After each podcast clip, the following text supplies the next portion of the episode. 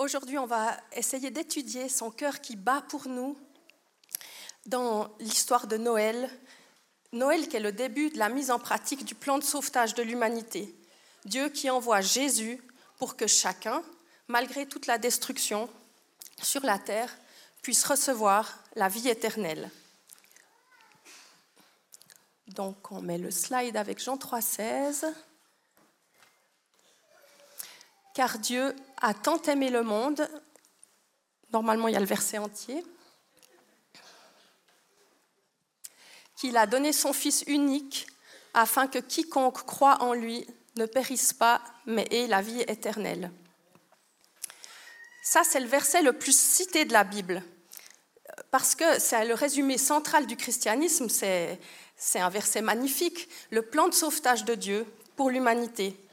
Mais ce n'est pas du tout facile de parler sur un verset aussi connu. Et puis, j'ai eu beaucoup de joie parce que j'ai vraiment reçu d'étudier ce texte avec vous au travers d'un autre texte qui se trouve dans l'Ancien Testament. Et ça, je pense que vous êtes étonnés comme moi, mais comment est-ce que c'est à travers un texte de l'Ancien Testament qu'on va parler de Jésus et du Saint-Esprit? Mais en réalité, entre l'Ancien Testament et le Nouveau, il n'y a qu'un seul message. Tout est déjà dans l'Ancien Testament. Dieu se révèle de manière progressive parce que s'il avait fait irruption dans notre monde tel qu'il est, on chante hein, ce grand Dieu, s'il avait fait irruption tel qu'il est, sans venir dans la personne de Jésus, ça aurait été beaucoup, beaucoup trop pour nous.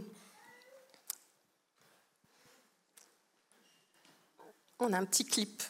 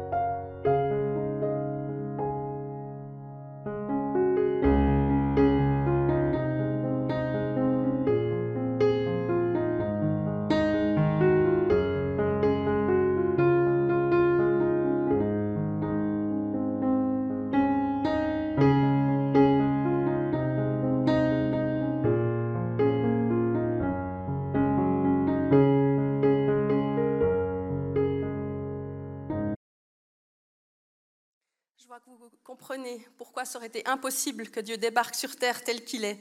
Ça aurait été un séisme. Et voilà pourquoi il y a tout ce cheminement jusqu'à Jésus.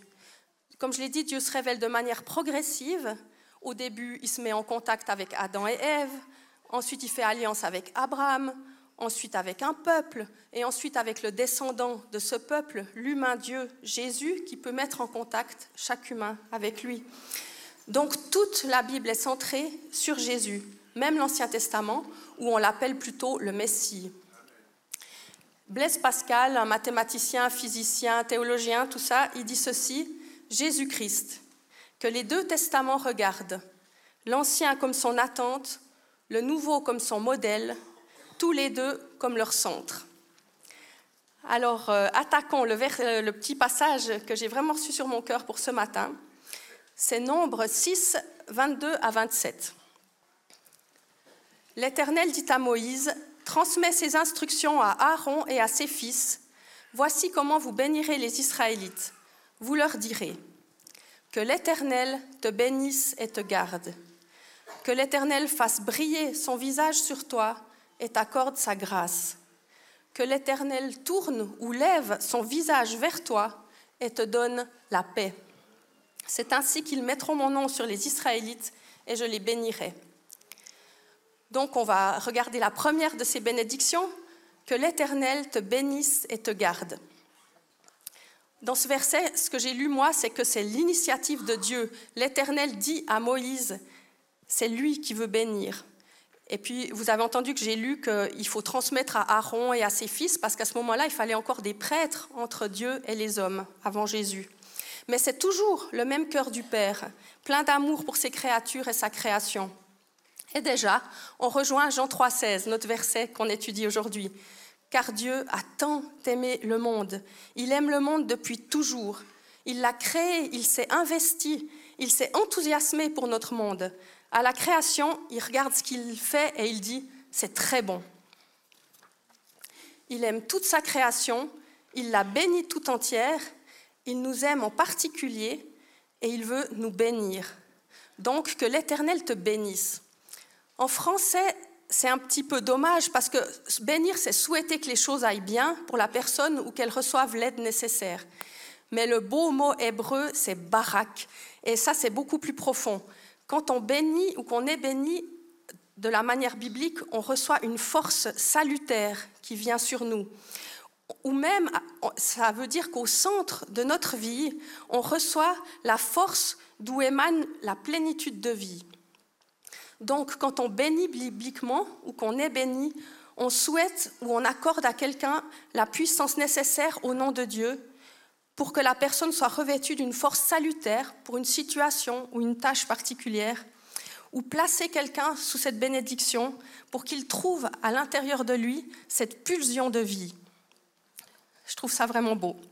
Et puis on sent déjà dans ces mots force salutaire, on sent déjà Jésus, le salut, être sauvé, cette force de vie en nous, on sent le Saint-Esprit. Donc on voit déjà tout ça là, dans l'Ancien Testament. Et puis, c'est pas seulement que l'Éternel te bénisse, mais c'est que l'Éternel te bénisse et te garde. Et garder, ça veut dire surveiller, protéger, prendre soin. Car Dieu a tant aimé le monde. Il se soucie de nous dans notre vie quotidienne sur la terre. Je pense que presque chacun ici pourrait témoigner qu'il a été encouragé, porté, guéri, accompagné dans l'épreuve, qu'il a reçu les forces qu'il a été béni, car Dieu a vraiment un cœur de père. Mais je crois qu'on peut aussi dire qu'il a un cœur de mère, parce qu'il prend soin, il est miséricordieux, compatissant, et ce mot compatissant, c'est étonnant, mais il a les mêmes lettres que le sein maternel, le ventre où grandit un enfant. Donc chaque fois que vous lisez compassion ou compatissant, vous pouvez aussi voir le cœur de mère de Dieu. Et il y a aussi euh, un autre verset qui est magnifique. Euh, la série précédente, on avait El Shaddai, El Olam sur les panneaux derrière nous. Ben maintenant, on pourrait rajouter El roule. Alors, on euh, Elle roule, non, Elle roule. et on peut lire par exemple que Dieu est ça dans Deutéronome 32, 18. Tu as oublié le Dieu qui t'a mis au monde le Dieu qui t'a mis au monde. Il a vraiment un cœur de mère également. Et puis, Caroline nous a dit la semaine passée justement qu'on est créé à l'image de Dieu. Donc, ça veut dire qu'on peut représenter quelque chose de Dieu. Si Dieu a un cœur de père, ben, les hommes peuvent représenter quelque chose de Dieu en étant des hommes. Les femmes représentent également quelque chose de Dieu en étant des femmes parce qu'il a ce cœur de mère. Il y a d'autres versets qui, qui disent ça. Vous serez allaités, vous serez portés sur les bras et caressés sur les genoux, comme un homme que sa mère console, ainsi je vous consolerai. Ou même dans le Nouveau Testament, j'ai voulu rassembler tes habitants auprès de moi, comme une poule rassemble ses poussins sous ses ailes. Donc Dieu, avec son cœur de père et de mère, prend soin de nous, il nous bénit et nous garde. Nous servons un Dieu d'espoir, il ne nous décevra pas. Ça, c'était le titre de la parole du jour il y a environ un mois que j'ai écouté. Alors, je me permets de vous donner un petit témoignage personnel. Et en réalité, pour moi, il n'est pas du tout petit. Parce qu'il y a environ deux ans, j'ai commencé d'avoir mal à une cheville. Et puis, on est tous pareils, on se dit, euh, bon, on laisse passer le temps. Puis, j'ai commencé à descendre les escaliers à reculons. Et puis, euh, ça faisait franchement mal. Et puis, euh, finalement, j'ai été consultée au début de l'année. Et puis, on m'a dit, ben, c'est une lésion ostéochondrale. En gros, ça veut dire un trou dans l'os qui est dû au sport. Voilà, super. Bon, alors j'ai eu une première injection de PRP, c'est mon propre sang qu'on prend parce qu'il est plein de nutriments, puis qu'on injecte dans les dans les articulations. Et là, déjà une chose incroyable, il y avait le mariage de notre deuxième fils Johan avec son épouse Emilou. Et puis là, j'ai eu plus aucune douleur. J'ai passé toute cette journée de mariage sur des hauts talons, que du bonheur. Mais juste après, c'est revenu. Et puis, euh, même pire, parce que j'ai eu deux injections qui n'ont rien fait du tout. Puis j'ai eu mal de plus en plus. Et puis, euh, tous les jours, à chaque pas, le facteur sonnait. Puis j'allais là, et puis il était déjà parti. Et, voilà, donc c'était vraiment, c'était un peu handicapant. Puis je me suis dit, euh, je veux rester positive. Ma foi, on est en train de vieillir, il faut, faut, faut, être heureux avec ce qu'on a. Mais j'ai entendu cette parole du jour, gardez l'espoir dans vos situations. Et finalement, juste après ça, le traitement a porté ses fruits. Et maintenant, j'ai pas de douleur. Et plus de douleur, la plupart du temps, vraiment 99 euh, 999 sur. voilà, euh, j'ai pas de douleur. Je peux imaginer faire des randonnées, du ski. Et j'ai tellement de joie à marcher, tout simplement. Et puis, euh, c'est vrai que je suis même allée en course ou comme ça, rien que pour le plaisir de marcher. Et puis, ça a créé un autre bon fruit, c'est que maintenant, quand je vois quelqu'un qui marche péniblement, sincèrement, ça me fait beaucoup de peine. Et puis, ça me donne envie de prier pour cette personne. Donc, la conclusion de mon premier point, que l'Éternel te bénisse et te garde. Pas seulement qu'il te bénisse de manière générale, mais qu'il te bénisse dans tes besoins particuliers. Tu as mal aux pieds, tu as mal au dos, n'importe où, n'importe quoi. La santé, à l'école, le travail, la famille, n'importe quel souci. Il se soucie de tout. Il t'accompagne à chaque pas et te garde. Car Dieu nous a tant aimés et nous aime tant. Donc on va remettre le verset d'avant pour voir la deuxième bénédiction qu'on va étudier.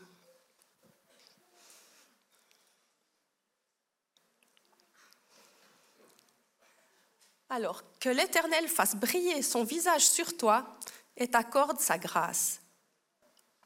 Ça, c'est encore plus beau. Hein c'est déjà merveilleux ce que j'ai dit avant, mais là, tout d'un coup, le visage de l'Éternel. Vous êtes d'accord, on se reconnaît les uns les autres par notre visage. Donc, euh, le visage de l'Éternel, c'est vraiment sa personne. C'est Dieu lui-même qui se met en rapport avec l'homme. Mais pourtant, on lit dans Exode, Moïse demande à Dieu, J'aimerais te voir, fais-moi voir ta gloire. Et qu'est-ce que Dieu lui répond? Tu me verras par derrière, mais mon visage ne pourra pas être vu. Tu ne pourras pas voir mon visage, car l'homme ne peut me voir et vivre. L'homme ne peut me voir et vivre. Quand on a vu ce petit clip sur l'espace, on, comprend mieux. Dieu, il est hors catégorie. Si on le voyait tel qu'il est, on ne pourrait pas rester en vie. Mais avec ce visage qui, est plein de lumière vis-à-vis de nous, il y a le mot grâce dans cette phrase. Et dans le mot grâce, il y a l'idée de s'abaisser, de s'agenouiller. La grâce de Dieu qui s'abaisse jusqu'à nous. Dieu s'est abaissé jusqu'à venir vers nous. Et en Jésus-Christ, on voit ce visage plein de bonté de Dieu. Et on rejoint Jean 3,16, car Dieu a tant aimé le monde qu'il a donné son Fils unique. Alors là, moi j'ai longtemps eu un problème avec ce mot fils. Parce que quand on sait que la naissance de Jésus à Noël, euh, c'est quand même pour but qu'il aille mourir sur la croix, euh, moi je trouvais ça quand même un peu horrible. Euh, quelle horreur d'offrir son enfant, son fils, quelle horreur d'offrir quelqu'un d'autre. C'est comme ça que je le comprenais. Quelle horreur d'offrir quelqu'un d'autre en sacrifice. C'est pas Dieu, ça. C'est ce mot fils qui m'a embrouillé. Parce que dans notre texte, on voit bien que c'est Dieu lui-même qui nous regarde avec amour en Jésus. C'est Dieu lui-même qui s'est envoyé sur la croix. Jésus est Dieu lui-même. Et pour ça, j'aimerais qu'on regarde autour de Jean 3,16, les versets qui entourent Jean 3,16, parce qu'il y a quelque chose de très intéressant. Euh, non, c'est pas celui-là. Non plus, euh, c'est le slide de numéro 6.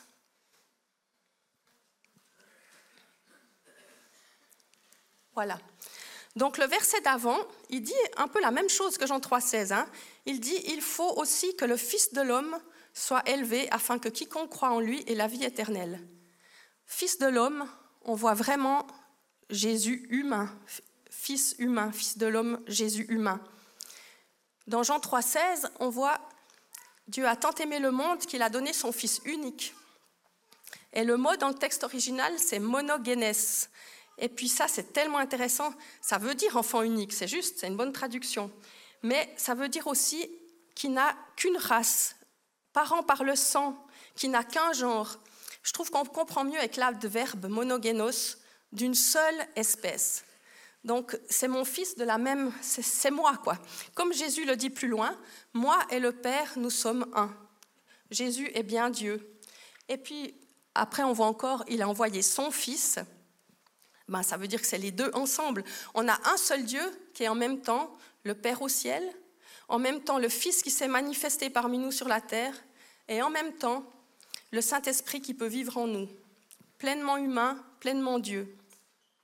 J'ai beaucoup aimé, je vous rajoute encore ça, l'explication, si Jésus est pleinement Dieu, alors il n'a pas vécu sa vie terrestre comme nous, c'était plus facile pour lui. Et j'ai beaucoup aimé l'explication qui dit, il, s'est abaissé, ça veut dire qu'il avait sa divinité, mais c'est comme s'il a refusé d'y puiser dans sa divinité pendant sa vie. Comme ça, il a pu vraiment vivre tout comme nous et comprendre ce qu'on dit, ce qu'on vit. Mais aujourd'hui, Jésus, il est Dieu dans le ciel. Et ce qui m'a encore aidé à comprendre ce mot fils, en, réalité, c'est qu'il est né comme un bébé. Voilà, c'était un bébé, c'était un enfant. Voilà pourquoi on dit le fils. Tout d'un coup, on a vu qu'il est hors création. Alors, il est pleinement investi dans sa création, mais il est au-delà de la création. Et là, il s'intègre dans la création en étant ce fils. Je pense que vous connaissez la magnifique chanson Mary, did you know? Marie, savais-tu? Marie, savais-tu quand tu embrassais ton petit bébé que tu embrassais le visage de Dieu? Marie, savais-tu que ce petit enfant endormi que tu portes dans tes bras est le grand Je suis Donc si on revient à notre texte, on peut mettre la slide 7.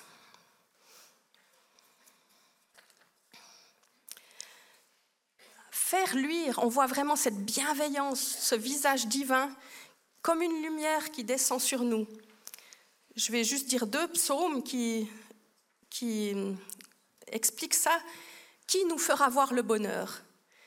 Fais briller la lumière de ton visage sur nous, éternel. Ou un autre psaume, ce n'est pas leur épée, ce n'est pas leurs bras, mais c'est ta main droite, c'est ton bras c'est la lumière de ton visage parce que tu les aimais. Donc son visage rayonne comme le soleil, il nous inonde de sa lumière, de sa chaleur, de sa vie. Dieu rayonne sur toi. Et ce regard lumineux qui nous regarde avec bonté, avec grâce, il nous fait grâce. Ça parle déjà bien sûr du salut et du pardon des péchés. Et nous rejoignons Jean 3,16, afin que quiconque croit en lui ne périsse pas, mais ait la vie éternelle. Et on va voir la troisième bénédiction. Donc là, c'est la slide 8. Que l'Éternel se tourne vers toi et te donne la paix. Alors celle-là, vous allez voir, c'est ma bénédiction préférée. Parce que euh, vous pouvez voir en rouge, c'est marqué son visage. Et en hébreu aussi. Deux fois. Parce que nous, dans nos Bibles, la dernière bénédiction, on a très souvent que l'Éternel se tourne vers toi et qu'il te donne la paix. Que l'Éternel se tourne vers toi. Mais le vrai texte, il dit deux fois visage. Visage, que l'Éternel fasse briller son visage et que l'Éternel lève son visage vers toi. Ce même mot revient deux fois, ça veut dire que c'est important et, aussi que c'est différent. Le visage de Dieu, comme on l'a dit, c'est Dieu lui-même, et puis pourquoi c'est important? Parce que d'abord, il nous regarde, mais là, quelque chose, il y a quelque chose de la proximité. Quand on lève notre visage vers quelqu'un, c'est qu'on le regarde attentivement, c'est qu'on a envie d'être proche, on a envie de communiquer, on a, on a envie de l'écouter. Donc, euh, il y a vraiment quelque chose de beaucoup plus proximité. C'est comme si ce visage s'approche. Et je voudrais donner l'exemple d'un professeur euh, d'hébreu que j'ai eu et que j'ai tellement aimé. Alors, lui, c'est vraiment quelqu'un, un enseignant, mais c'est aussi un prophète, parce que c'est quelqu'un qui recevait des paroles, qui, était vraiment inspiré, qui est toujours. Et puis, euh, il aime louer Dieu en chantant, en jouant du piano, mais son délice, lui, c'est de prendre un texte hébreu et de le traduire. Et ça, c'est son moment de louange le plus beau.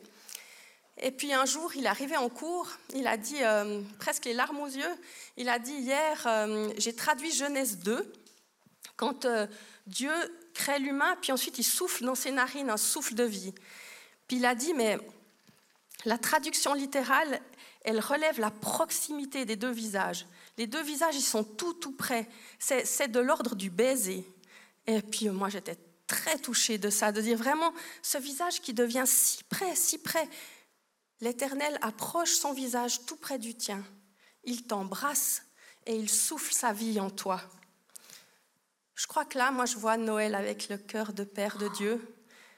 Je crois que j'entends même les battements de son cœur quand je pense à ça, à ce visage si près. C'est tellement beau, c'est tellement bienfaisant. Ouais, je sens ces battements du cœur. Et quand on observe cette bénédiction, euh, on peut la remettre, euh, la slide 9. Il y a encore quelque chose de très beau on voit qu'elle est toujours plus longue. On voit le nom de l'Éternel en violet, Yahweh, comprenant Adonai. Et chaque fois, c'est plus long. Et puis, euh, soyez sûrs que ce n'est pas un hasard. Hein. C'est vraiment intentionnel. La Bible, c'est une œuvre d'art. Ce n'est pas, euh, pas par hasard. Donc, la première ligne, il y a trois mots. La deuxième ligne, il y a cinq mots. La troisième ligne, il y a sept mots. Ça veut dire qu'il y a quinze mots. Et si on enlève les trois fois où c'est marqué Adonai, eh bien, il y a douze mots comme les douze tribus. Ça veut dire que cette bénédiction, elle est pour le peuple tout entier. Et d'abord, il y a 15 lettres, après il y a 20 lettres, après il y a 25 lettres. C'est comme un flot toujours croissant de bénédiction qui est répandu sur le peuple. Au fur et à mesure que les lignes deviennent plus longues, leur contenu s'enrichit dans un crescendo qui culmine sur ce mot paix. En orange, vous avez shalom. Et la paix, c'est bien plus que l'absence de guerre. Ça implique le bien-être, la prospérité, la santé, le salut, une plénitude de bonheur, un parfait bien-être. C'est la somme totale de tous les bienfaits de Dieu pour son peuple.